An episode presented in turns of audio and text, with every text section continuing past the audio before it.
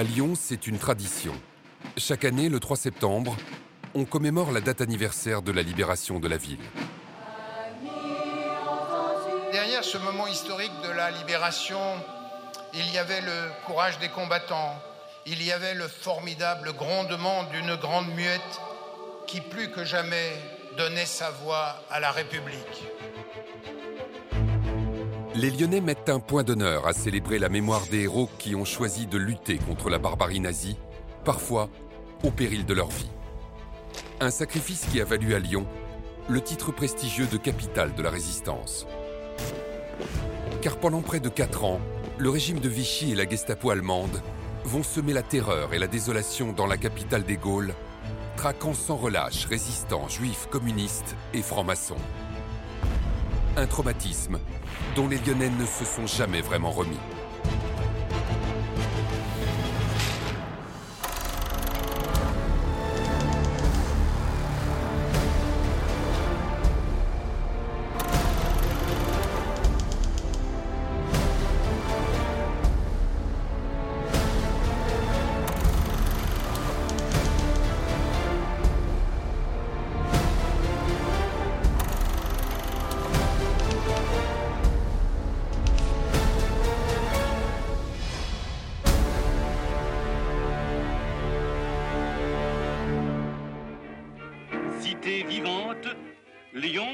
Malgré ses vastes perspectives, ne se laisse pas deviner d'un seul regard. À l'aube de la Seconde Guerre mondiale, Lyon est un centre économique et touristique de premier plan. C'est une ville qui frôle les 500 000 habitants, plutôt 450 000 habitants intramuros. Euh, donc c'est un poids économique important euh, dans la France de, de l'entre-deux-guerres. Dès le premier contact avec les grandes artères, nous sommes saisis par le rythme vif d'une ville de travail. Une ville riche et dynamique, gérée depuis plus d'une trentaine d'années par son maire, le très populaire Édouard Herriot. C'est pas seulement le maire de Lyon, c'est l'homme qui est maire de Lyon depuis 1905. Donc c'est, il y a une identification très forte à l'époque entre Édouard Herriot et la ville de Lyon. Pratiquement, il y a un lien de synonymie. Si on dit Herriot, on pense Lyon immédiatement. Je remercie les amis si nombreux de Lyon, des environs, que je me demande si en cet instant j'ai 26 ans de mairie ou 26 ans d'âge. Mais à Lyon, cet âge d'or et de prospérité va bientôt toucher à sa fin. En septembre 1939, la France déclare la guerre à l'Allemagne.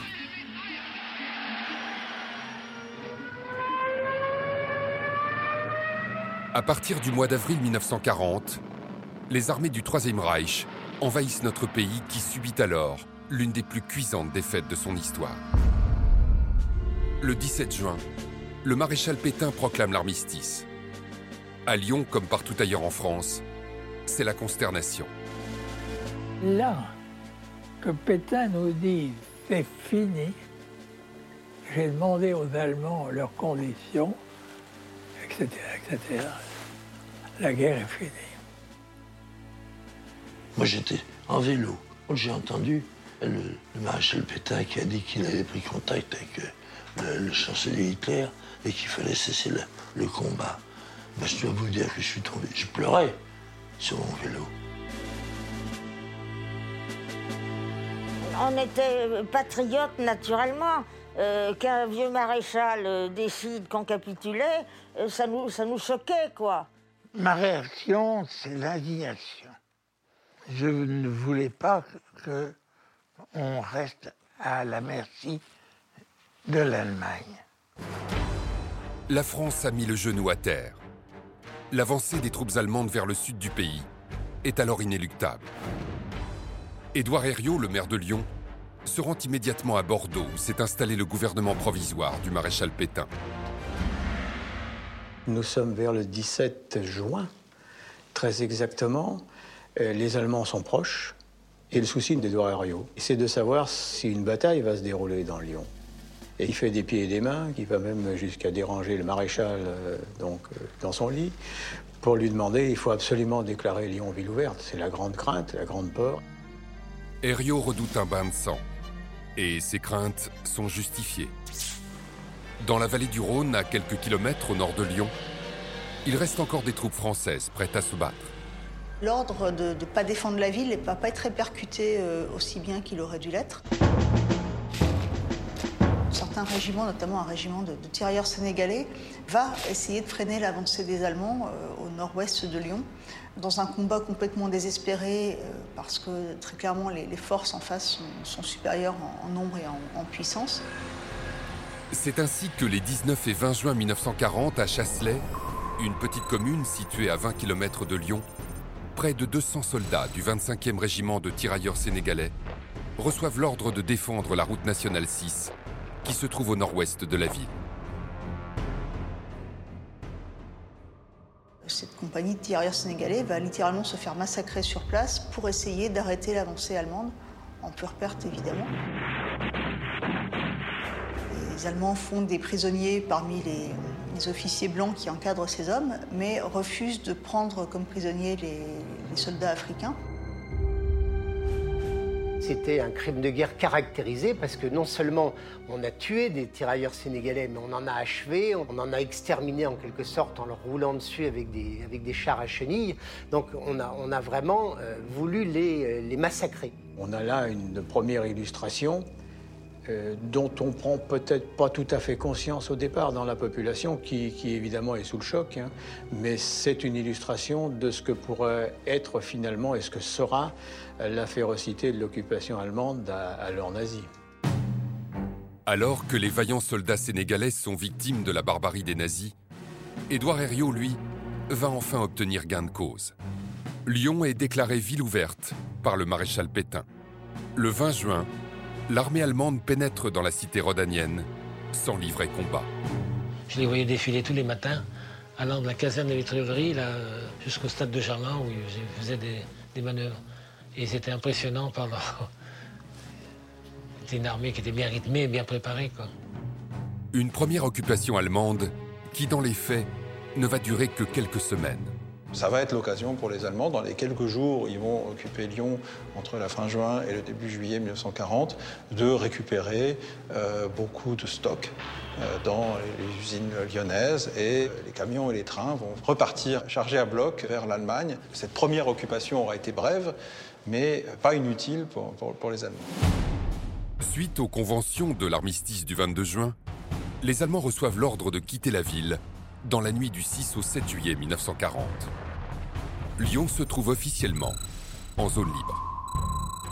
Fin de l'été, automne 40, le centre de gravité va se déplacer vers Lyon. Lyon se situe assez près de la ligne de démarcation. Le réseau ferroviaire fait qu'on peut de Lyon aller très aisément dans le reste de la zone sud.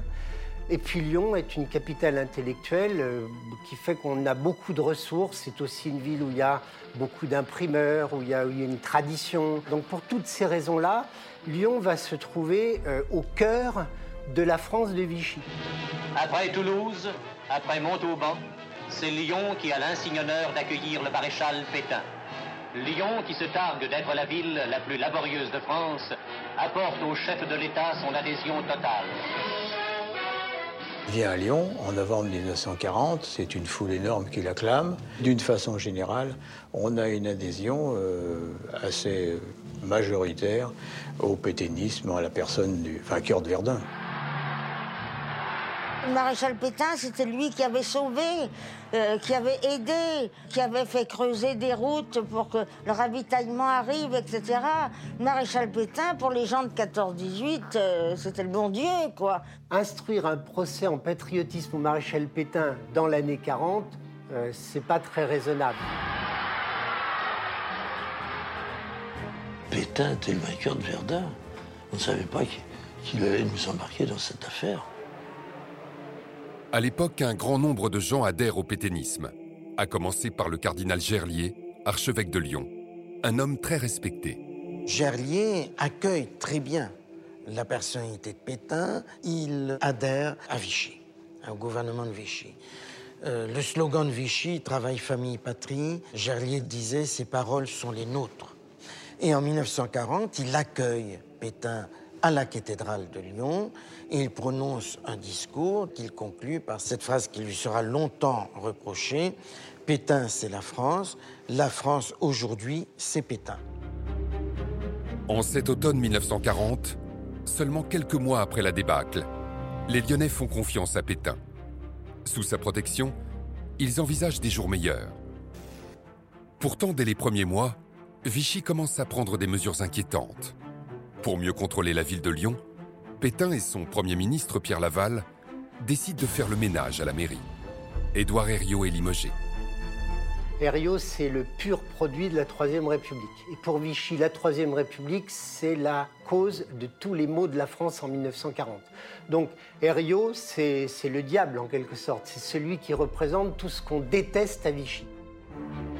Désormais, le nouvel homme fort à Lyon, c'est Alexandre Angéli, le préfet que Vichy vient tout juste de nommer. Monsieur Angéli, préfet régional, qui a reçu le nouvel emblème des mains de Monsieur Perrier, directeur de la sécurité publique, le remet au commandant. Vichy, évidemment, a mis en place ses hommes. Angéli, c'est l'homme qui applique euh, tout ce qu'on lui demande d'appliquer. Dans sa fonction, il va y avoir la caution des pires aspects euh, du régime. L'une des premières missions que Vichy confie au nouveau préfet du Rhône, c'est une loi promulguée en octobre 1940. Il s'agit du tout premier statut des Juifs, qui pose les bases de l'antisémitisme d'État. On voit donc l'exclusion des, Juifs de la fonction publique notamment. On voit des échanges de courriers entre la préfecture du Rhône et la ville de Lyon, euh, qui, comme toutes les administrations, doit euh, épurer ses, effectifs euh, des juifs, mais aussi des francs-maçons et des communistes.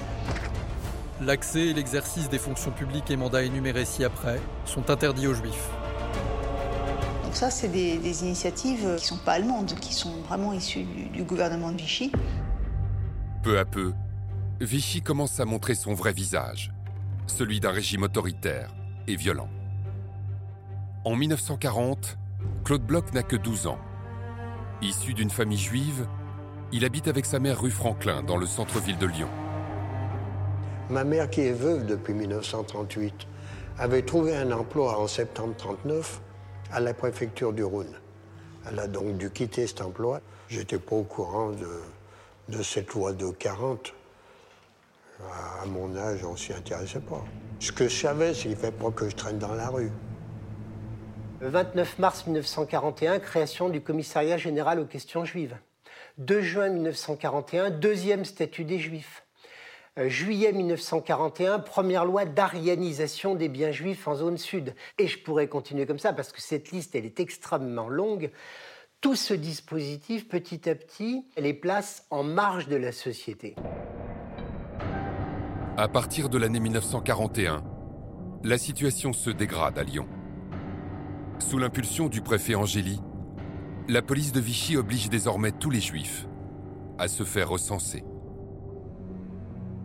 Les juifs avaient été tenus de se déclarer dans les commissariats de police ou les préfectures comme étant juifs. Sur les pieds d'identité, quand ils s'étaient déclarés, était apposé le tampon juif. Mais mes grands-parents, ma mère, s'étaient pas déclarés. Moi, j'ai eu cette carte d'identité faite donc à la main ou à mon nom, bloc, hein, et que, mais donc sans tampon. Et mon grand-père l'habilement maquillé en changeant le haut en A et en ajoutant ET à la fin. Donc j'ai eu ma carte d'identité au nom de Blachet. Pour justifier ses actions contre la communauté juive, Vichy développe alors une propagande antisémite, agressive et caricaturale. Sur 100 Français de vieilles souches françaises, 90 au moins sont de vrais blancs, purs de tout autre mélange racial. Il n'en est pas de même du juif. Celui-ci est issu de métissage accompli il y a déjà plusieurs millénaires entre des Aryens, des Mongols et des Nègres. Le juif a donc un visage, un corps, des attitudes, des gestes qui lui sont propres. Quand même, là, on commence à voir que la NAS se resserre autour de gens qu'on désigne comme des ennemis, comme les représentants de l'anti-France. Assez vite, on va comprendre que les Juifs sont en danger. À Lyon, c'est le Nouvelliste, un quotidien d'extrême droite, qui se charge de diffuser cette propagande antisémite. Le Nouvelliste, organe, disons, du catholicisme conservateur, devient de plus en plus collaborationniste. Donc il y a toutes les justifications possibles, euh, à la fois du régime de Vichy et euh, du danger que peuvent représenter les Juifs pour la nation française. Enfin, euh, c'est vraiment euh, un organe de presse assez nauséabond. La stigmatisation des Juifs par le biais de la propagande de Vichy fonctionne alors sur une partie de la population lyonnaise. Moi, je me rappelle une fois, on était dans une ferme comme ça, puis il y avait une courge sur la tente de la ferme. Alors ma mère, au moment de partir, on avait fait la, transaction, tout ça. Alors dit timidement à la fermière, on pourrait pas avoir un morceau de courge Alors on a vu la fermière, ça lui, qui réfléchissait et qui se tourne vers son mari qui était là. Et vous savez la réflexion qu'elle lui a fait? Oh, on, en donne bien au cochon, on peut bien leur en donner un morceau. Voilà. C'était l'é- l'état d'esprit de, de l'époque. À Lyon, les paroles mais aussi les actes antisémites se multiplient. Et gare à ceux qui osent prendre la défense des Juifs. François-Yves Guillain va en faire l'amère expérience. À l'époque, il a 19 ans et il est étudiant en médecine. Chaque jour, il fait la navette entre Bourg-en-Bresse, où il vit avec sa mère, et Lyon, où il se rend à l'université. Nous avions un camarade juif qui s'appelait Cerf. Un jour, Cerf sort du lycée. Il est entouré par des nervis qui le frappent tout de suite au visage. Alors je me suis tout de suite interposé parce que euh, été vraiment indigné par euh, leur comportement. Je les ai pris à partie et ils quand ils sont partis, je, je les ai suivis et j'ai insulté. Pour avoir défendu son camarade juif, il va se faire marginaliser à son tour. J'ai eu une étiquette, si vous voulez, de celui qui défend les juifs et qui donc ne suit pas le maréchal Pétain. Ça m'a poursuivi, si vous voulez, pendant le reste de, de ma scolarité. En cette année 1941, de plus en plus de Lyonnais déchantent. La population prend conscience que le terme de zone libre ne correspond pas à la réalité. Vichy est complètement soumis à la politique de l'Allemagne nazie. Un vent de révolte souffle alors sur la ville de Lyon. Les débuts de la résistance, c'est des petits gestes qui peuvent paraître dérisoires, mais qui vont petit à petit donner confiance aux gens, leur permettre de se regrouper dans des noyaux et commencer à penser des actions possibles. L'expression de l'époque, c'est faire quelque chose. Ils savent pas bien quoi, mais ce sont des gens qui ont envie de s'engager. Parfois, ils sont très jeunes, ou parfois, ils sont au contraire euh, très âgés, des hommes, des femmes. euh. Ce qu'on voulait pas, c'était la collaboration. Ce qu'on allait faire, on n'en sait rien. Mais vous savez, tous les mouvements ont commencé comme ça. Après, ceux qui pensaient la même chose se sont rencontrés. Alors qu'est-ce qu'on a fait? Les étudiants se rencontraient entre eux, les ouvriers entre eux, euh, les, les professions entre eux. C'est comme ça que ça a commencé. Ça a commencé par affinité. Et la première action, vous voyez, c'est intéressant, c'est la propagande. Puisque Vichy assomme quotidiennement la population avec ses thèmes de propagande, il faut que la résistance prenne le contre-pied. Qu'elle montre par exemple que la, France, la France de Vichy, la France dite euh, zone libre, euh, est euh, exploitée économiquement par les Allemands? Donc c'est ce travail-là qui se met en place petit à petit. Une propagande qui passe d'abord par des tracts politiques, puis par des journaux. Guy Dufeu est alors étudiant à Sciences Po. Un jour, un camarade lui présente un certain Henri Chevalier. C'est un imprimeur lyonnais qui a décidé de mettre les presses de son atelier au service de la résistance. Il me dit, ça t'intéresserait de distribuer ça un peu? Mais pas, pas, pas le public, hein, tu mets ça dans les boîtes. Ah, ben je lui dis, je veux bien, monsieur Chevalier. Je mettais les journaux dans, dans le dans le pantalon de hein. Et un jour, je faisais mon, vélo euh, dans la rue de la République. Il y a des, agents euh, handicap, là, des qui me voient et disent, Ah, qu'est-ce que tu fais là, toi? Bah, monsieur, vous voyez, je, rentre je vais rentrer chez moi, je suis mon vélo. Ah, tiens, viens un peu avec nous. Ils m'ont emmené dans un petit commissariat de police.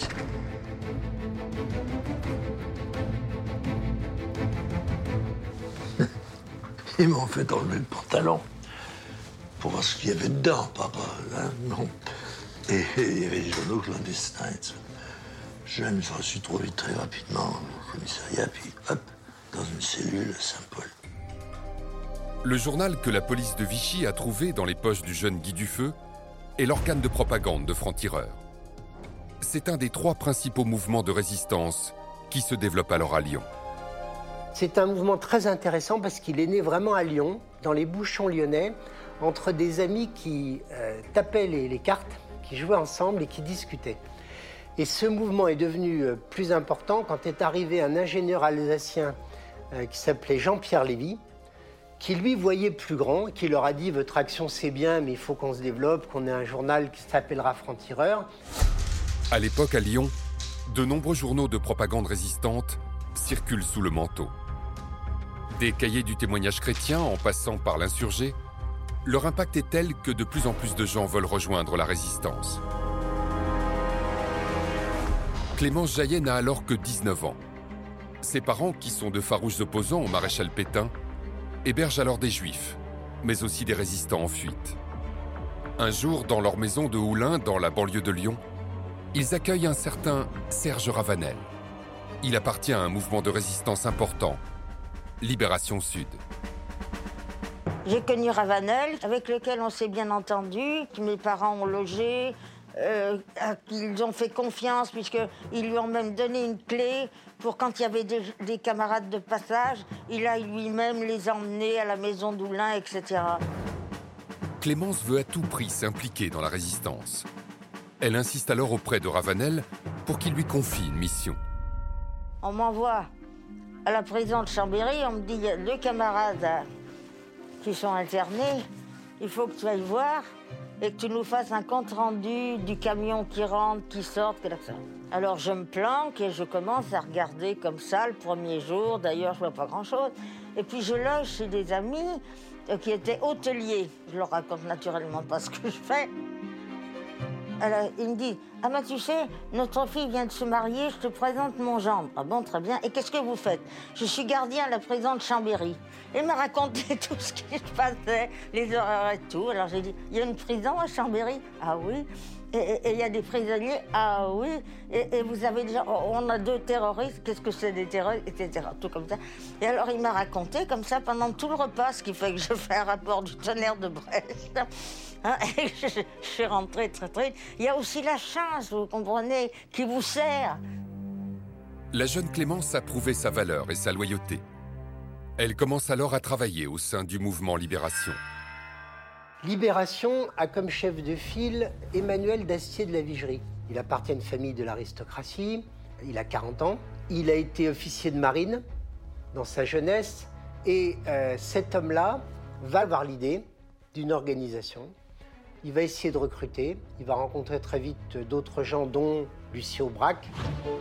Lucie Aubrac et son mari Raymond sont des rouages essentiels du mouvement Libération. Lui est ingénieur des ponts et chaussées. Il est d'origine juive et son vrai nom est Raymond Samuel. Elle est professeure d'histoire-géographie. Lucie, c'est une femme extraordinaire. C'est une héroïne nationale. Elle avait un aplomb de tous les diables et une créativité extraordinaire. Vraiment, Aubrac, c'était quelqu'un de plus discret, mais très efficace aussi. Il préparait les choses de façon scientifique, si vous voulez. Puis il protégeait Lucie, bien sûr. Mais au mois d'août 1940, c'est bien Lucie qui a organisé l'évasion de son mari, prisonnier de guerre à Sarrebourg, dans la Moselle. Après avoir fui la zone occupée, le couple arrive à Lyon à la fin de l'année 1940 tout de suite, ce sont des gens qui vont décider de résister. Ça passera d'abord par des journaux, euh, des fascicules qu'ils écrivent eux-mêmes, qui, qui corrigent eux-mêmes, qu'ils impriment eux-mêmes et puis qui vont distribuer eux-mêmes. Ce journal, qui s'appelle d'abord La Dernière Colonne, va ensuite devenir Libération. C'est l'organe de propagande du réseau du même nom. Avec un tirage de près de 10 000 exemplaires, il est le plus important et le plus diffusé des journaux de la résistance, juste derrière Combat. Combat a comme euh, chef Henri Freinet. C'est un officier d'active, 35 ans, euh, homme d'ordre, qui pense toute son action en termes d'organigramme. Il est breveté de l'école de guerre, il a un cerveau très bien organisé. Il est le premier à avoir pensé qu'une action était peut-être possible, aux côtés d'une femme qui s'appelait Bertie Albrecht, et tous les deux, vraiment à parité, ont commencé à lancer une petite, toute petite structure, un petit groupe, et ce petit groupe petit à petit a cru jusqu'à s'appeler Combat, qui est le mouvement dont je parle. Combat, franc-tireur, libération. Grâce à leurs journaux, ces mouvements de résistance séduisent de plus en plus les Lyonnais, qui rejettent le régime de Vichy et sa politique répressive. Les Lyonnaises et les Lyonnais qui se sont engagés dans la résistance savaient pourquoi ils le faisaient. Refus de la défaite, refus de l'occupation, mais aussi euh, ce sentiment que on ne peut pas accepter ce qui se passe, c'est-à-dire le nazisme, c'est-à-dire le refus, le déni de la démocratie que représente le régime de Vichy.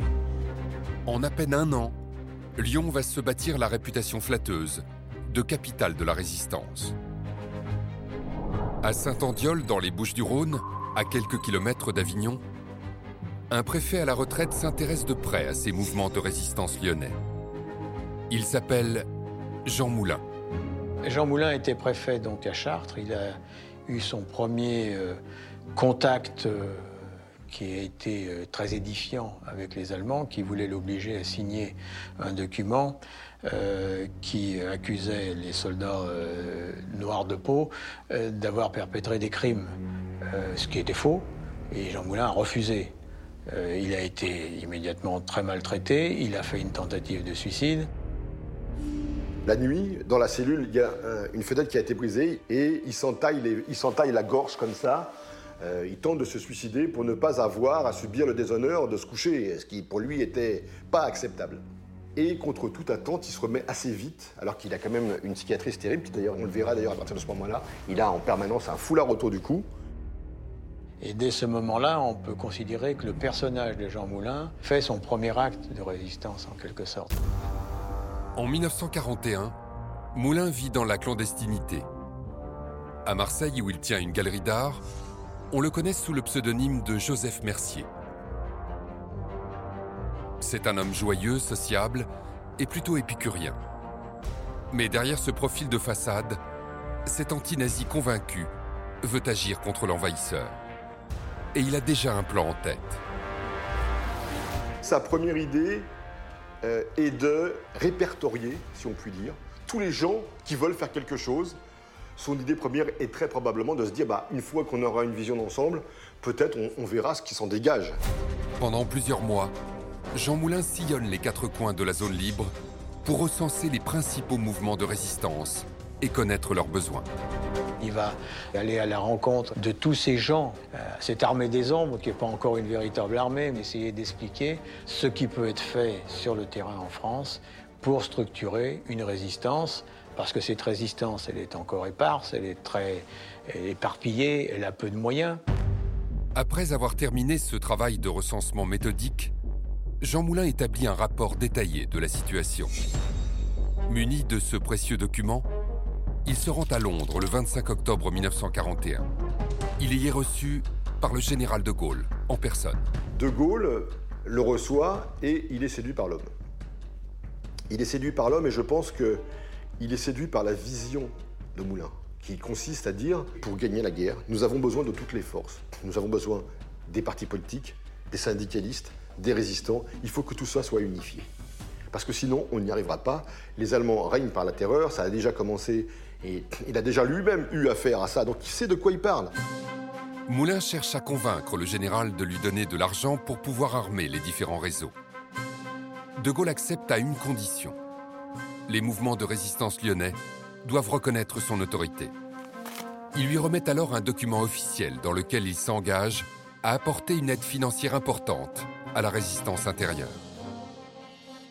Une somme de 1 500 000 francs est remise à M. M pour couvrir les besoins urgents des trois mouvements. Jean Moulin arrive à Lyon, missionné par le général de Gaulle, euh, en janvier 1942. Il est parachuté blind, c'est-à-dire à l'aveugle, sans comité de réception, dans la région de Toulouse. Il replie son parachute, il reprend ses esprits, il va à Toulouse et de là, il va immédiatement à Lyon. Il a l'intuition parfaitement juste que c'est à Lyon qu'il faut qu'il installe sa délégation générale pour pouvoir aisément rencontrer ses interlocuteurs et harmoniser son action avec eux. Lorsque Jean Moulin arrive à Lyon, il s'installe incognito dans un appartement situé rue de la Charité, près de la gare de Perrache. Officiellement, il se fait appeler Jacques Martel et il est marchand d'art. Mais en secret, il commence déjà à se constituer une équipe. Il y a autour de lui des gens qui travaillent dans l'ombre. Ce sont les soutiers de la gloire et qui organisent le courrier, qui les transmissions avec Londres. Euh, tout ça est d'une extrême importance parce que Jean Moulin ne peut pas agir euh, seul. Et il va très graduellement, euh, au fil des mois, bâtir une. Alors, est-ce que vous pourriez dire une administration? Je crois que le terme serait complètement anachronique, mais un petit service qui va l'épauler. Pour organiser ce service, Moulin recherche activement un homme de confiance sur lequel il puisse se reposer. Au mois de juin 1942, il fait la connaissance de Daniel Cordier, un jeune résistant de 22 ans qui vient tout juste d'être parachuté de Londres. Quand nous sommes euh, arrivés à Lyon, nous étions tous obligés de rencontrer le chef secret des Français libres qui s'appelait, qui il s'appelait pas, mais on l'appelait Rex. Nous sommes allés dans un, très très bel, immense appartement au sud de, Lyon. Et nous avons sonné au troisième étage. Il y a une vieille dame qui nous a ouvert la porte. Je suis rentré. Et j'ai vu Moulin au loin. Et quand il m'a vu rentrer, il, s'est levé et il est venu en souriant. Il était très bronzé, très élégant. C'était quelqu'un de très très souriant. Et j'espère que vous avez fait bon voyage. Le soir même, Moulin convoque Daniel Cordier dans un restaurant près de la mairie de Lyon. La première chose qu'il m'a dit, vous avez été parachuté de Londres, mais pourquoi vous étiez à Londres? Parce que la guerre était finie, c'est ce qu'il m'a dit. Et alors là, bah, j'étais déchaîné. Je lui ai dit, mais non, la guerre n'était pas finie, on l'avait perdue. Mais il écoutait, il écoutait. Alors nous sommes partis, peut-être 11 heures du soir. Nous avons pris une rue qui allait directement à la gare, qui était un peu dans la pénombre. Et quand on est arrivé à peu près à la fin de la rue, il m'a dit regardez bien le numéro de cette rue. Venez demain matin à 7 heures. Je vous garde comme secrétaire. Il m'a serré la main. Il est rentré, la porte a claqué. Avec l'aide de Daniel Cordier, Moulin va pouvoir commencer à prendre des contacts avec la résistance locale il va falloir qu'il s'organise et c'est très long à faire et ça nécessite beaucoup d'astuces, d'ingéniosité parce que tout est à inventer quand vous êtes dans la clandestinité. Il n'y a pas de manuel du parfait clandestin. Donc euh, il n'arrive pas avec euh, des règles à suivre très très précises. Oui, il y a des règles à suivre, il ne faut pas se faire reconnaître, il faut, faut s'assurer qu'on n'est pas filé, il, faut, il y a toute une série de règles. Mais enfin, ce sont des règles assez générales et quant au fonctionnement au jour le jour, ça requiert tout un apprentissage. Dès qu'il plonge dans la clandestinité, il se travestit beaucoup. Il s'habille mal, ce qui lui coûte d'ailleurs beaucoup parce que c'est quand même quelqu'un voilà, qui aime les beaux habits, qui aime être bien habillé. Et donc, euh, voilà, il, se laisse pousser la moustache, il, il se coiffe différemment. Au cours de l'année 1942, les résistants deviennent les ennemis publics numéro un. Pour eux, la discrétion est désormais fondamentale. Il en va de leur survie. La résistance, c'est pas un truc qu'on faisait en tapant du tambour en disant je suis un résistant. Après, il y en a beaucoup qui l'ont fait. Ça, je peux vous le dire. C'est certain. Mais on était tous des clandestins. Quand j'avais un contrôle, Je me mettais derrière un monsieur très grand, puis je passais comme ça. Le temps que je sois passé, ça y est, c'était terminé, etc.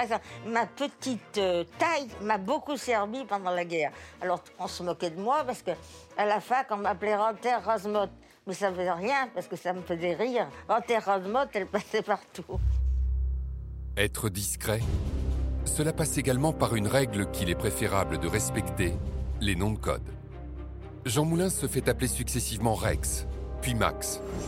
Pratiquement tous les résistants qui sont passés dans la clandestinité doivent faire pareil.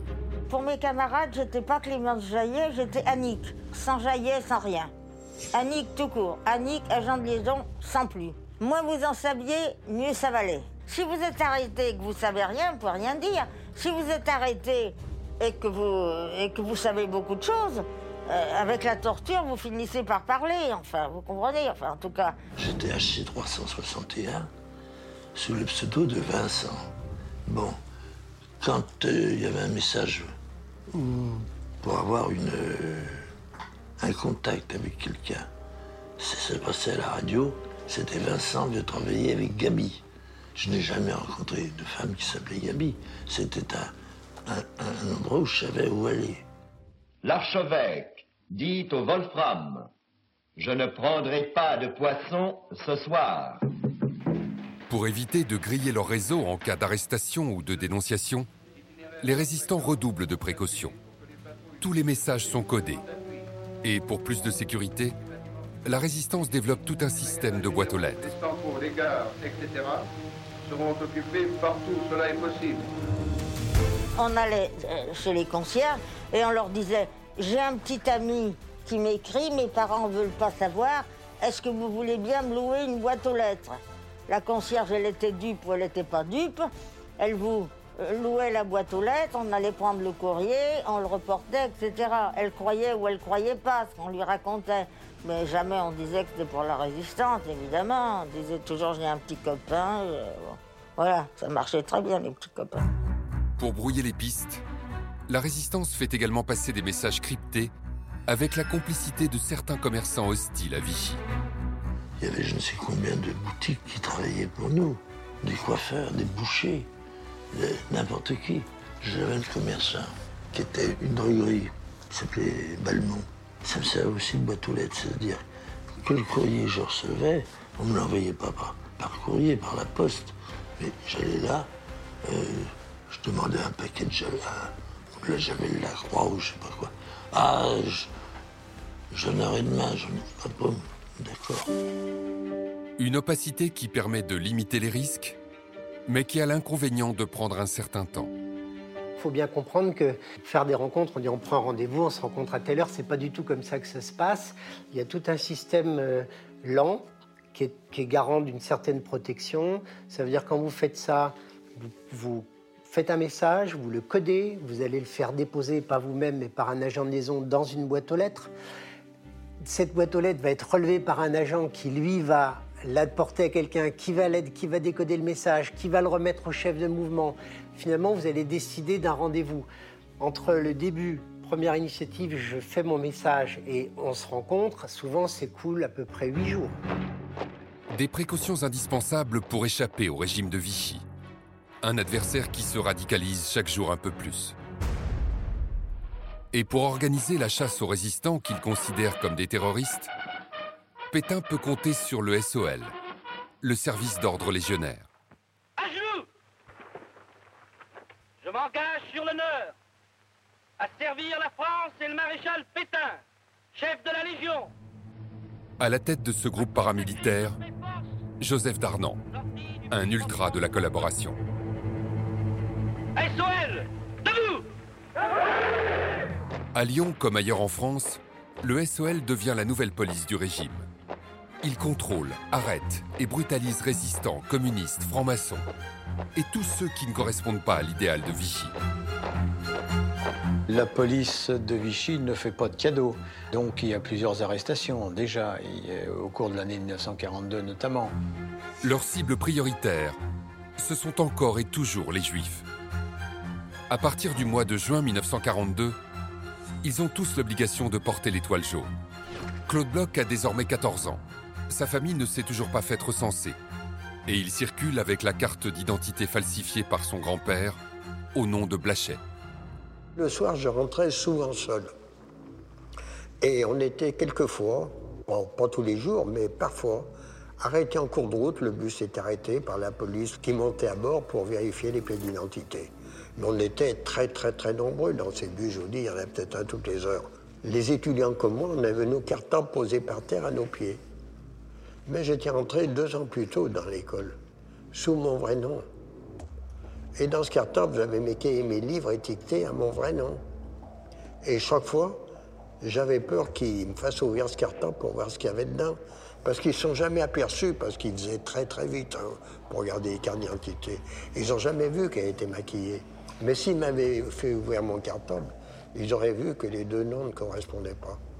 Donc chaque fois, j'avais peur de ça, ça ne s'est jamais produit. À l'été 1942, pour la population juive, les choses prennent une tournure encore plus tragique. Le 26 août, sur ordre du préfet Angéli, la police va procéder à la rafle de plus d'un millier de juifs qui sont immédiatement internés dans le camp de Vénissieux, au sud-est de Lyon. Dans la ville, ces arrestations massives provoquent l'indignation, notamment au sein de l'Église catholique. Il y a eu une opération extraordinaire conduite par un prêtre, l'abbé Glasberg, et par des personnalités protestantes et catholiques, laïques, qui ont monté une opération pour libérer les enfants juifs. 108 enfants juifs ont été sortis du camp. Ils ont été dispersés dans des familles et lorsque le préfet Angéli téléphone furieux au cardinal en disant Je veux que vous me rendiez les enfants, où sont-ils? Le cardinal lui a répondu Les enfants, vous ne les aurez pas. Le cardinal Gerlier, pourtant favorable au maréchal Pétain, ne peut plus fermer les yeux sur une situation qui devient de plus en plus intolérable.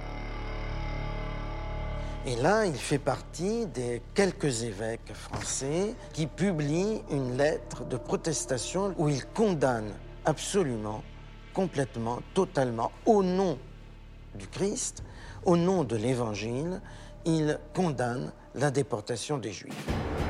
Mais Pétain ignore les protestations du cardinal Gerlier. Désormais, même l'archevêque de Lyon est considéré comme un ennemi du régime. Malgré ce contexte de durcissement de Vichy où tout le monde est un suspect potentiel, Jean Moulin parvient à organiser une réunion d'une extrême importance.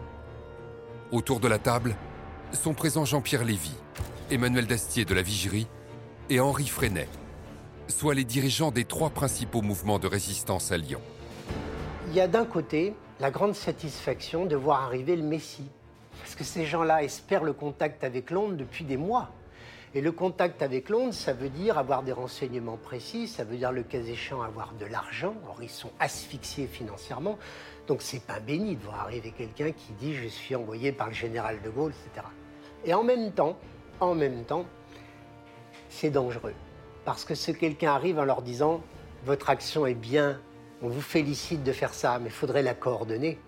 Il faudrait même peut-être que vous fusionniez. Or, ils tiennent chacun comme la prunelle de leurs yeux à ce qu'ils ont construit. Au cours des différentes réunions qui vont avoir lieu durant l'été 42, le courant passe particulièrement mal entre Moulin et Henri Freinet, le chef de combat, le mouvement de résistance le plus important de la zone sud. Quand Moulin est arrivé, il a créé une résistance organisée, mais c'était la résistance de Londres. Freinet estime qu'il a été le fondateur de toute la résistance. Parce que c'était un militaire, parce que c'est vrai qu'il a organisé à Lyon un groupe de résistants qui était assez militaire et assez, dynamique, et etc. Et de plus en plus entre eux, ça allait mal parce que il y en a un qui était le patron et que l'autre ne l'était pas. Mais lequel des deux? Malgré les difficultés et les problèmes d'ego, Moulin peut compter sur l'aide précieuse de Raymond Aubrac. Ils se rencontrent un soir. euh, il a normalement rendez-vous avec euh, Dastier, mais Dastier ne peut pas venir et c'est Aubrac qui vient. Le contact entre eux va bien passer. Et ils vont commencer à travailler ensemble et ils vont commencer à être, euh, on peut pas dire proches, parce que c'est des moments euh, d'une telle intensité où il y avait tellement d'enjeux euh, que chacun devait se préserver. Mais en quelques mois, ils vont arriver à mettre sur pied un réseau, à transmettre des ordres, euh, à faire des actions politiques, euh, et tout ça dans un, temps qui est assez euh, court. Au bout de nombreuses réunions et après de multiples tractations, Jean Moulin parvient à mettre tout le monde d'accord. Au mois de septembre 1942, ils créent ensemble l'armée secrète, l'AS. Alors armée secrète, nous, ça nous fait penser à une armée qui serait en armes secrètement. C'est pas ça. hein. L'armée secrète, c'est très important parce que cette armée secrète, c'est l'accep- l'acceptation par les mouvements de la fusion de leurs groupes paramilitaires. Et comme on a beaucoup de mal à trouver un chef, parce qu'Henri Freinet trouve qu'il ferait un excellent patron de l'armée secrète. Mais que Dastier dit alors pourquoi pas moi ou un de mes hommes à Libération comme au BRAC, et qu'on n'arrive pas à se mettre d'accord, on va aller chercher une tierce personne euh, qui est le général Charles de Lestrin. Charles de Lestrin est un ancien général à la retraite. Il fait partie des rares hauts gradés de l'armée française à avoir combattu les Allemands avec succès pendant la drôle de guerre de 1940. Hostile à Vichy, lorsqu'il est contacté par Jean Moulin, il accepte immédiatement. Il demande alors au jeune François-Yves Guillain, dont il connaît la mère, de devenir son secrétaire. Et je suis allé chez lui, il m'a parlé beaucoup de la résistance. Et j'ai compris tout de suite qu'il était déjà contacté et qu'il était déjà quelqu'un d'important dans la résistance. Il était chef de l'armée secrète. De Lestrin et Guillain quittent Bourg-en-Bresse où ils habitent à l'époque pour rejoindre Lyon. Désormais, le général est le principal interlocuteur de Jean Moulin. Ils se rencontrent régulièrement place Carnot devant le monument des Républicains. Le général me disait, j'aime bien que vous veniez avec moi quelquefois quand euh, j'ai des rendez-vous à l'extérieur. On a l'impression euh, du père et du fils, donc je passe plus inaperçu. D'autre part, c'était important que j'écoute ce qui se disait. On n'avait aucun écrit, hein. donc tout se passait par la voix et par la mémoire. C'est pour ça que mon rôle était quand même assez important. Alors que l'armée secrète s'organise et que l'influence de la résistance devient chaque jour plus grande, à Lyon, tout va changer à partir du mois de novembre 1942. Après le débarquement des Alliés en Afrique du Nord, Hitler donne l'ordre à ses troupes de franchir la ligne de démarcation et d'envahir tout le sud du pays. Désormais, il n'y a plus de zone libre. La France est allemande. En novembre 1942, brutalement, les choses vont changer. Ça va être une arrivée assez massive euh, d'Allemands. C'est l'arrivée de tous les services euh, annexes, Gestapo et, et- et compagnie. Ce retour des Allemands signifie plus de souffrance, plus d'insécurité et plus de difficultés pour la résistance. Donc la donne change radicalement. Parce que là, on on a affaire à des adversaires encore plus redoutables que, que n'était le régime de Vichy. À peine arrivée, la Gestapo réquisitionne l'ancienne école de santé militaire, située au 14 avenue Berthelot, dans le centre de Lyon. Ils vont y installer leur quartier général.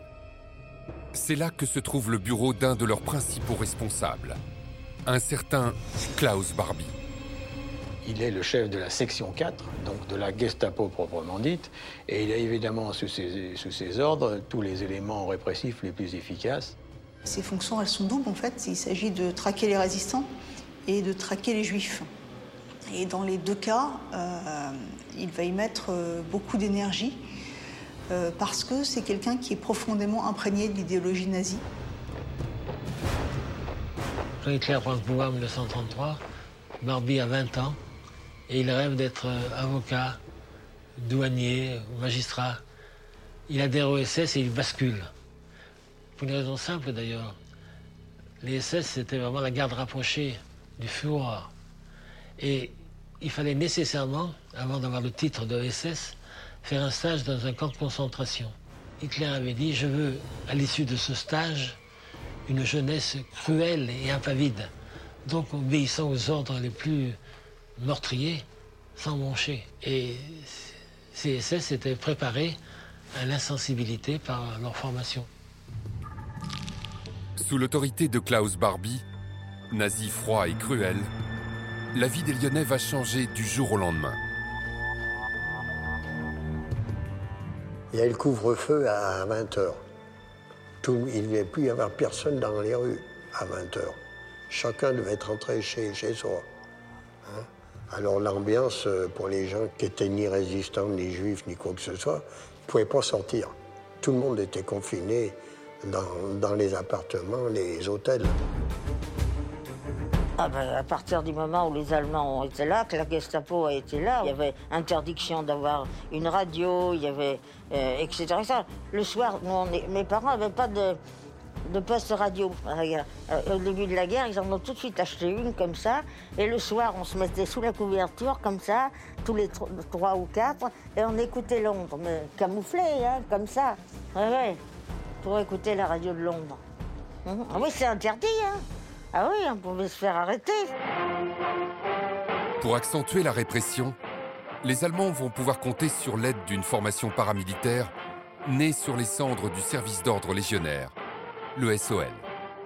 Le 30 janvier 1943, Pierre Laval crée la milice française. Dans ces écoles, où les sessions se succèdent, des cadres nouveaux reçoivent la formation morale, politique et administrative qui les rendra capables de constituer l'armature de l'État nouveau. La milice est une police politique qui a carte blanche et qui va utiliser les mêmes moyens que ceux, des Allemands. Donc on ne recule devant rien, on a carte blanche et on va s'affranchir de toutes les règles du droit. Donc si on a besoin, torturer quelqu'un, si on le torture à mort, s'en débarrasser, sans autre forme de procès. Et donc, on peut dire que le Vichy de 43-44, c'est un Vichy qui fait peur à beaucoup de Français. Y compris des Français qui n'ont rien à voir avec la résistance. Parce qu'être raflé par la milice dans Lyon, ça peut se produire n'importe quand et pour n'importe qui. Et comme la milice a carte blanche, vous pouvez, si votre tête ne, leur revient pas, euh, vous retrouver le crâne fracassé dans, dans un, dans un bas-côté de route. À Lyon, l'un des principaux chefs de la milice, s'appelle Paul Touvier. C'est quelqu'un qui a fait une carrière pas très brillante à la SNCF jusqu'à la guerre. Et c'est une de ces personnalités qui va s'épanouir euh, sur ces périodes troublées. Il a trouvé dans la milice un cadre où s'épanouir. Et il s'épanouit d'autant plus facilement qu'il voue aux communistes et aux juifs une haine sans borne, véritablement sans borne qui est propre au mouvement euh, catholique de l'époque. Hein. Véritablement, leur sainte trinité du diable, c'est les juifs, les communistes et les maçons. C'est vraiment, pour eux, c'est le diable incarné. Et donc, quand ils se retrouvent en position euh, de les frapper, de leur faire mal, il ne va pas hésiter. D'autant plus qu'il euh, n'est pas d'une grande humanité et qu'il est persuadé d'être dans son droit, de faire le bien. À partir de l'année 1943, Touvier et ses hommes sèment la terreur dans la ville de Lyon.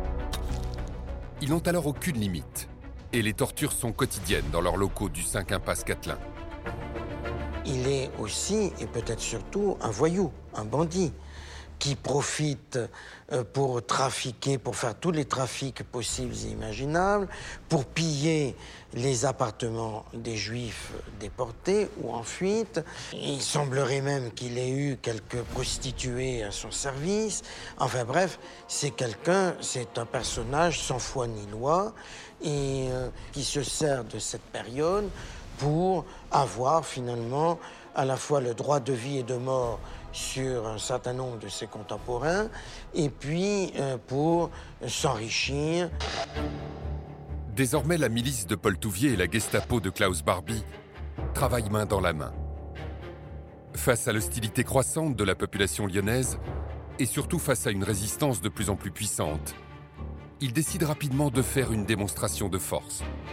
Ils font des rafles, euh, à titre d'exemple, c'est la RAF du 1er mars 43 à Villeurbanne.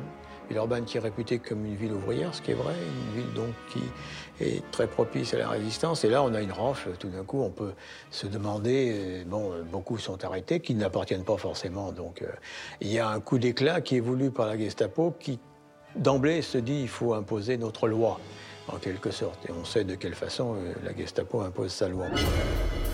Une grande partie des hommes qui sont raflés à Villeurbanne ce jour-là va être envoyée en Allemagne, au STO le service du travail obligatoire. À l'époque, ils appellent cela la relève. Une semaine sont arrivés huit trains de prisonniers rapatriés au titre de la relève. Le docteur Grasset et M. Scapini accueillent l'un de ces convois en gare de Lyon-Perrache. Car au début de l'année 1943, à la suite notamment de la déroute des nazis à Stalingrad, l'Allemagne exige de Vichy qu'il réquisitionne des prisonniers pour participer à l'effort de guerre. Vivant témoignage, comme l'a dit le secrétaire d'État à la Santé, de la grande œuvre de solidarité nationale qui porte en elle un sens européen.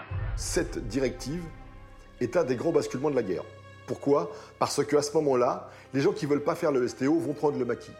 Et donc, ils vont se retrouver d'organisations où ils étaient 150, euh, 200, tout d'un coup ils sont 500, 600. Il y a des gens qui arrivent dans tous les maquis, euh, les maquis se remplissent.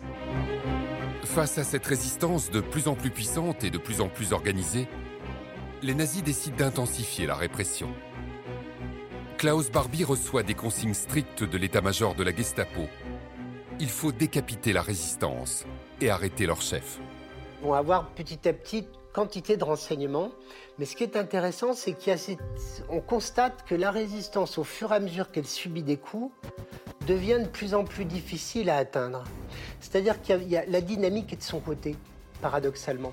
Et donc, euh, oui, ils savent à peu, près, même de mieux en mieux, qui la coordonne. Ils savent qu'il y a quelqu'un qui s'appelle Rex. Rex, c'est Moulin. Ils savent qu'il y a quelqu'un qui s'appelle Vidal. C'est de l'Estrin. Mais ils ont tout de même beaucoup de difficultés à pénétrer la logique propre de cet ensemble, de ce monde clandestin très opaque. Barbie décide de mettre les bouchées doubles. Arrestation, torture, chantage, filature tous les moyens sont bons pour obtenir des renseignements. Grâce à Jean Multon, un agent double, il parvient même à infiltrer Combat, le réseau d'Henri Freinet. Les services allemands euh, ont un pied dans Combat, donc ils savent ce qui se passe. Ils vont avoir beaucoup de réussite au cours du printemps 43. Ils vont démonter des réseaux. Ils vont retourner Multon, qui lui-même va, va, donner des réseaux, qui aboutira notamment à l'arrestation de Bernie Albrecht ils vont avoir une vision d'ensemble très rapide et ils vont se rendre compte que Max, par petits points, ils vont le cerner. Mais ils ne savent pas qui il est. Progressivement, la Gestapo remonte la filière. Le 7 juin 1943, toujours grâce au traître Jean Multon, ils arrêtent René Hardy, un membre du réseau combat. Spécialisé dans les sabotages ferroviaires, il est également lieutenant-colonel au sein de l'armée secrète. À Chalon, il est arrêté par la SS qui lui dit voilà, euh, nous avons euh, votre femme, Lydie Bastien, et sa mère. Et donc, euh, si vous vous couchez pas, euh, voilà.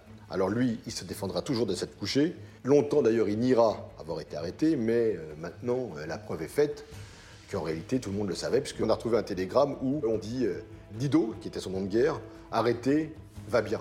On sait qu'il a été arrêté, mais que finalement, il a été libéré. Les Allemands le gardent trois jours, et puis finalement, euh, ils le libèrent et on fait comme si tout allait bien. Étrangement, deux jours après l'arrestation de René Hardy, le général Delestrin, chef de l'armée secrète, est arrêté à son tour à Paris. Près de la rue de la Pompe, il avait rendez-vous avec un homme qui devait euh, lui donner des renseignements important. Il l'attendait lorsqu'un un homme qu'il ne connaissait pas lui dit Mon Gérald, vous avez rendez-vous avec un tel. Euh, l'endroit n'est pas sûr. Si vous voulez bien venir, nous vous emmenons à cet endroit. Et il y avait un taxi qui était à l'arrêt, on le fait entrer, et il est entre deux hommes. C'était des Allemands. L'arrestation de Delestrin est un coup très dur porté à la résistance. C'est François-Yves Guillain en personne qui est chargé d'annoncer la mauvaise nouvelle à Max, alias Jean Moulin. Je pars tout de suite en tramway. Et je, je connais l'adresse du bureau clandestin de Jean Moulin, le Max. J'arrive et je tombe sur un garçon qui était de la résistance. Et je lui dis, je voudrais voir Max. Et à ce moment-là, Max, me demande qu'est-ce qui se passe? Alors je lui dis ce que c'est. Hein? Gérald est arrivé. Ah, Il est absolument sidéré et il me dit, je ne veux plus avoir affaire avec vous, très gentiment d'ailleurs, euh, parce que vous allez vous faire arrêter. De l'estrin est neutralisé, Jean Moulin doit impérativement régler ce problème. Il faut donc trouver un successeur au général de l'Estrin. Et c'est dans ces conditions que le 21 juin à Caluire, dans la banlieue de Lyon, est organisée une réunion secrète, bien organisée, qui suit les règles de la clandestinité, où on doit désigner un successeur, ou en tout cas un nouvel organigramme à l'armée secrète. Sept hauts responsables de l'armée secrète sont conviés à cette réunion. Elle doit se dérouler ici, dans cette maison. Il s'agit du cabinet médical de Frédéric Dugoujon, un médecin sympathisant de la résistance. Le 21 juin, juste après l'heure du déjeuner, André Lassagne, Albert Lacaze, Bruno Lara et Henri Aubry se rendent au premier étage de la maison de Caluire. Mais ce jour-là, un huitième homme, qui n'est pas invité, se joint également à cette réunion. Il s'agit de René Hardy, le résistant qui s'est fait arrêter par la Gestapo une dizaine de jours plus tôt. René Hardy n'était pas convié à la réunion, il y est venu parce que Combat pensait, semble-t-il, qu'il avait besoin d'un interlocuteur supplémentaire pour peser dans la discussion. Et donc, euh, Henri Aubry, qui était responsable de l'armée secrète pour Combat, a fait venir à cette réunion René Hardy, qui n'y était pas convié. Au même moment, Jean Moulin retrouve Raymond Aubrac dans le quartier de la Croix-Rousse, au nord de Lyon, aux environs de 13h30. Pendant plus d'une demi-heure, ils attendent Émile Schwarzfeld, un général pressenti pour remplacer de l'Estrin. Lorsque ce dernier arrive enfin, ils prennent ensemble le tramway en direction de Caluire. Quand ils arrivent, la secrétaire ne les calcule pas, elle les prend pour des clients et elle les installe dans la salle d'attente. Elle ne les fait pas monter à l'étage où sont les autres membres de la réunion. Alors que Moulin, Aubrac et Schwarzfeld sont en train de patienter dans la salle d'attente, sans crier gare, Klaus Barbie et une dizaine d'hommes de la Gestapo débarquent dans la maison du docteur Dugoujon. Quand Barbie a fait éruption avec ses hommes, Aubrac et Moulin étaient toujours dans la salle d'attente. Donc en fait, on arrête un groupe de patients, le médecin, la, femme qui introduisait, au premier étage, un groupe de gens qui sont manifestement dans une réunion clandestine. Son obsession, c'est qui est Max. Car il sait comme Max est là. Mais il ne sait pas qui c'est. Ils ne l'ont pas ciblé. Euh, les gens sont arrêtés. Et tout le monde a des menottes, ils sont emmenés. Le seul qui a un cordon de police, c'est-à-dire ce qu'on appelle un cordon qu'on mettait, qu'on enroulait comme ça autour des mains, voilà. Le seul qui a ça, c'est Hardy, et qui donne un coup comme ça à un, officier SS et qui s'enfuit. Les gens lui tirent dessus, mais euh, finalement Hardy est libre. Klaus Barbie vient de réussir un des plus importants coups de filet de l'histoire de la Gestapo en France. Les prisonniers sont immédiatement emmenés dans un endroit d'où l'on ressort rarement indemne, la prison Montluc. Ils entassent malheureusement dans des conditions atroces, puisqu'on a 7-8 détenus dans quelques mètres carrés euh, qui, euh, qui subissent les plus mauvais traitements, qui font parfois la navette parce qu'il y a les interrogatoires entre la prison de Montluc et le siège de la Gestapo avenue Berthelot. C'est dans cet endroit sinistre que Moulin, Aubrac et les autres résistants sont détenus prisonniers. Désormais, Barbie n'a qu'une obsession découvrir qui parmi eux est Max. Finalement, après plusieurs heures de torture, Henri Aubry craque. Il désigne Jean Moulin. Moulin, lui, euh, est donc euh, torturé immédiatement. Et là, Barbie fait preuve d'une sauvagerie euh, hallucinante. Il est torturé pendant plusieurs jours, tant et si bien que quand il est vu pour la dernière fois, À la prison, il est allongé sur un banc et il est méconnaissable. Déjà. Officiellement, Jean Moulin meurt de ses blessures quelques jours plus tard, le 8 juillet 1943, pendant son transfert vers Berlin. La résistance n'a plus de patron. Mais Barbie ne va pas se contenter de ce coup d'éclat, car ce qu'il veut, c'est éradiquer totalement la résistance à Lyon. Et sa stratégie est simple. Torturer tous ceux qui sont prisonniers à Montluc pour qu'ils lui livrent des renseignements. Parmi eux, il y a Raymond Aubrac.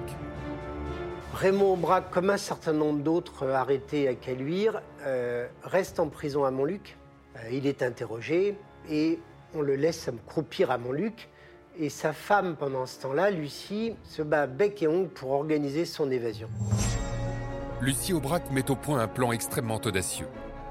Elle veut faire évader son mari lors d'un transfert.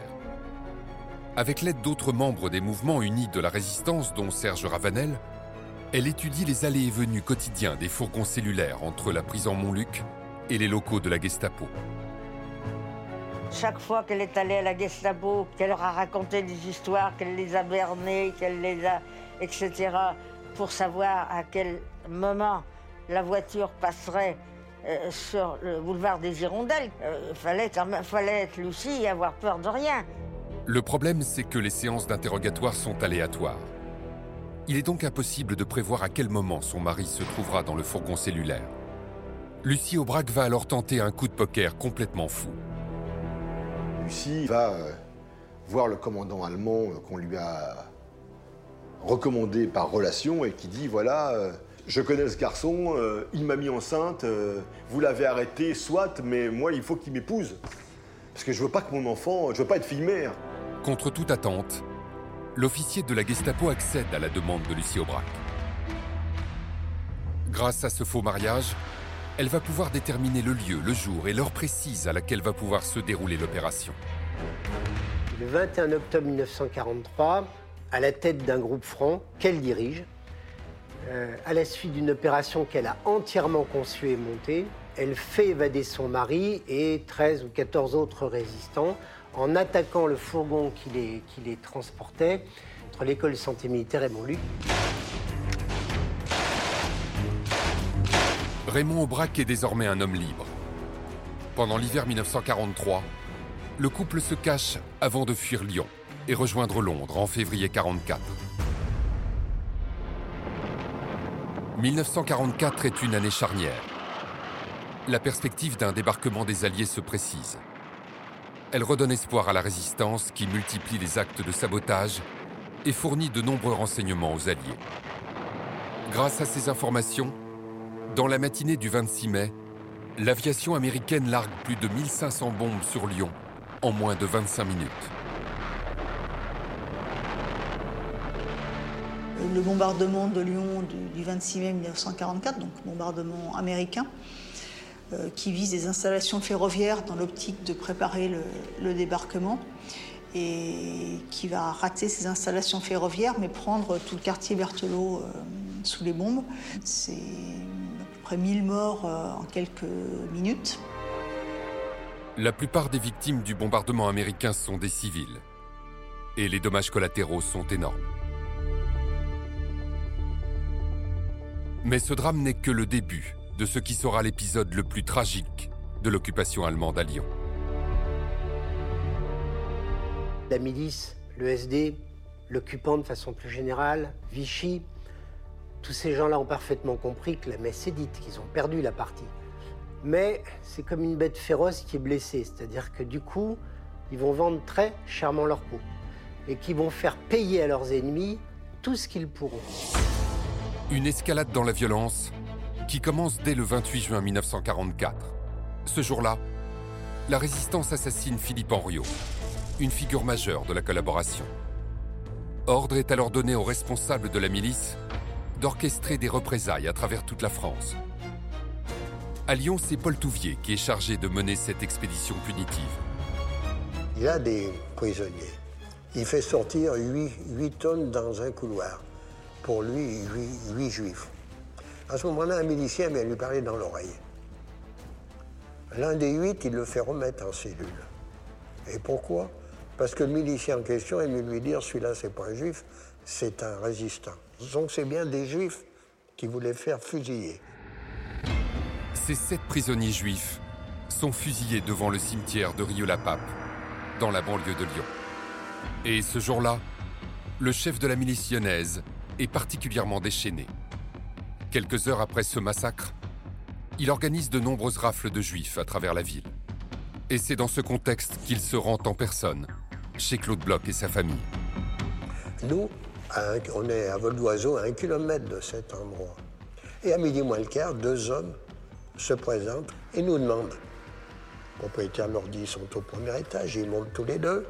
L'un d'eux va poser son revolver sur la table et ils nous disent on, vous emmène, vous préparez une valise.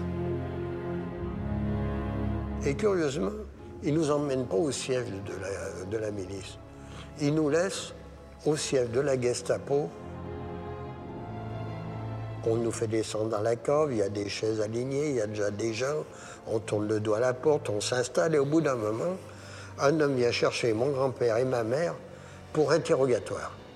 Ils montent tous les deux dans les étages et ma mère revient encore peut-être au bout de deux heures et me glisse dans l'oreille, ils ont tué ton grand-père.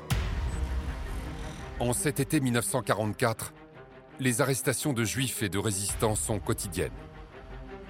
Annick Burgard, qui a été dénoncée, est elle aussi arrêtée et conduite au siège de la Gestapo. Quand je suis arrivée à la Gestapo, on m'a dit Oui, tu es petit courrier.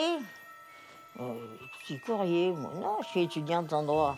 Ils m'ont attaché à la fenêtre, ils m'ont tiré comme ça, avec euh, une chaîne, et puis ils tiraient dessus comme s'ils voulaient me casser les épaules.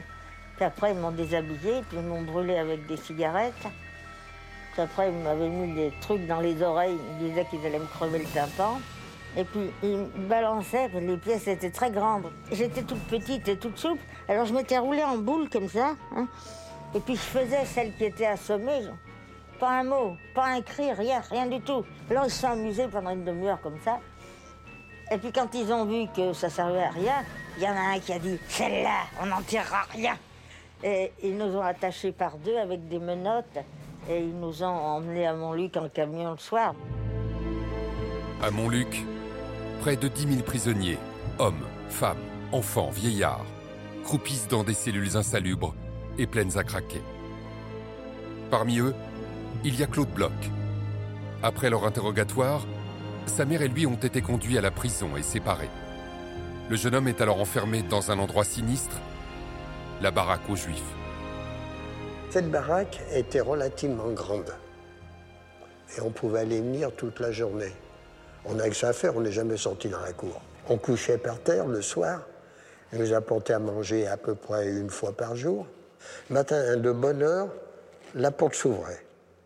Lumière, un allemand, une liste de noms par alphabétique à la main. Il égrenait ces noms et qui se terminaient par l'une des deux formules, avec bagage ou sans bagage. Alors on savait que avec bagage, ça voulait dire que vous quittiez la prison, mais pour être transféré ailleurs. Et que sans bagage, ça voulait dire qu'ils étaient fusillés dans la journée. À Montluc, ce rituel macabre n'est pas seulement réservé aux Juifs. Chaque jour, sur ordre de Klaus Barbie, les Allemands sélectionnent des prisonniers pour les faire exécuter sans autre forme de procès. C'est justement ce qui va se passer le 28 juillet, en représailles à un attentat perpétré par la résistance dans un café fréquenté par les nazis. L'attentat se fait de nuit, il n'y a aucune victime. Il n'empêche que les Allemands prélèvent à Montluc euh, cinq euh, résistants. Ils les amènent place Bellecour, devant le lieu de l'attentat, en disant que c'était eux les coupables, les auteurs de l'attentat, ce qui est impossible puisqu'ils étaient à Montluc. On les a vraiment exécutés, là, assassinés, au vu et au su de tous, en laissant leurs cadavres. C'est une manière de dire voilà ce qu'il en coûte de nous défier. Donc on va peut-être demain tourner les talons, on ne pourra pas rester, mais en tout cas sachez bien, c'est quand même hautement dissuasif, que ça, ça peut se produire à tout moment et que rien ne nous arrêtera.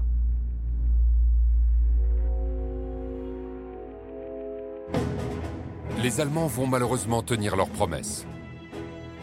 Alors que les Alliés progressent vers Lyon, ils multiplient les massacres. La barbarie nazie est alors à son apogée. Il y a euh, plusieurs dizaines d'exécutions de charrettes, de gens qui sont emmenés dans les campagnes environnantes et qui sont exécutés très sommairement.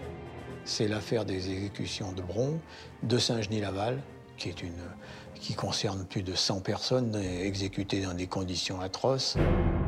Le matin du 20 août 1944, au fort de Côte-Lorette, à Saint-Genis-Laval, dans la banlieue de Lyon, Barbie donne l'ordre de fusiller 120 personnes avant de brûler leur corps. Au même moment, 109 juifs sont exécutés dans le hangar numéro 6 de l'aéroport lyonnais de Bron. Jamais la répression n'a été si féroce qu'en juin, juillet, août 44, et où donc la peur a été omniprésente, et qui vaut pour tout un chacun. Personne n'est à l'abri. Alors que les Alliés sont aux portes de Lyon, devant une défaite annoncée, les Allemands acceptent finalement de se retirer. Mais comme un symbole de la sauvagerie dont ils ont fait preuve pendant l'occupation, juste avant leur départ, ils commettent un ultime forfait. Les Allemands ont fini leur œuvre puisqu'ils avaient fini leur retraite, c'était le but principal. hein. Il fallait qu'ils protègent les ponts. Eh bien, ils en avaient plus besoin, ils nous ont fait sauter les ponts. Et personne n'a pu empêcher la destruction de ces ponts. Donc, euh, dès le 2 septembre, euh, Lyon est coupée, est une ville coupée en, morceaux euh, dans, ses transmissions. Finalement, le 3 septembre, les chars de la première division française libre commandés par le général Diego Brosset pénètrent dans la ville. Ils sont accompagnés par les soldats de la 36e division d'infanterie américaine. Lyon est libéré. Les Américains sont évidemment euh, acclamés. Ils distribuent chewing-gum, chocolat. C'est la même vision que l'on a dans toutes les villes françaises. Ah ben, c'était la joie, comme vous la voyez dans les films, bien sûr. Vous êtes libérés, c'est la joie. Les Allemands sont partis. Les Allemands sont partis. Et comme un symbole, Édouard Herriot, l'éternel maire de Lyon, revient dans sa ville, le 26 mai 1945.